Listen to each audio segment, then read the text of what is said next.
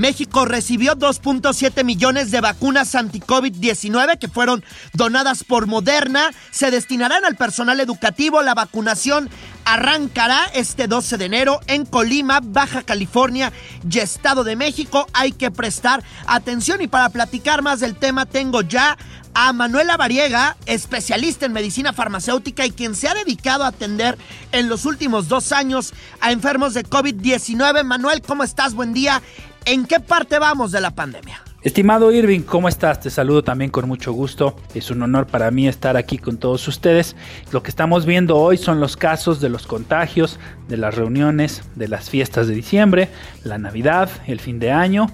Ya pasaron ese periodo de incubación y bueno, pues ahorita lo que estamos viendo ya es la fase aguda, la fase sintomática y es muy importante mencionar, es la fase donde los contagios pues son exponenciales. Como ustedes saben, Omicron es una variante que tiene contagios importantes, que es altamente infecciosa y pues por eso hay que seguir manteniendo estas medidas básicas. Sobre todo ventilar las habitaciones y el uso del cubrebocas, que es una herramienta fundamental.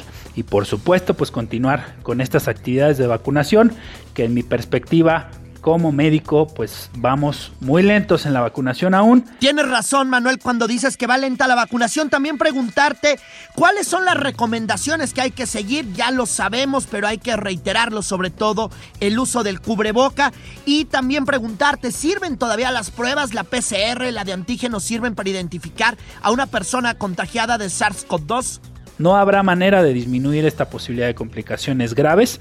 Vamos a decirlo, podemos seguir contagiándonos, pero de manera controlada, sin complicaciones fatales para todos nosotros. Por eso es fundamental la vacunación.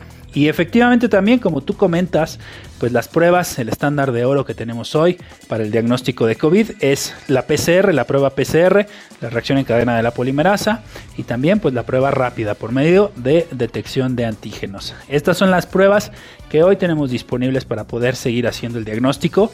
Sí hay algunos casos que salen como falsos positivos o que se reportan como falsos positivos, pero bueno, es fundamental que también pues los pacientes que tienen síntomas a pesar de salir negativos en sus pruebas, pues puedan tener un diagnóstico clínico con un médico. Gracias Manuel. Y la mitad de los casos diarios de COVID-19 que se presentan en el mundo surgen en Estados Unidos. Son casi ya 140 mil los hospitalizados.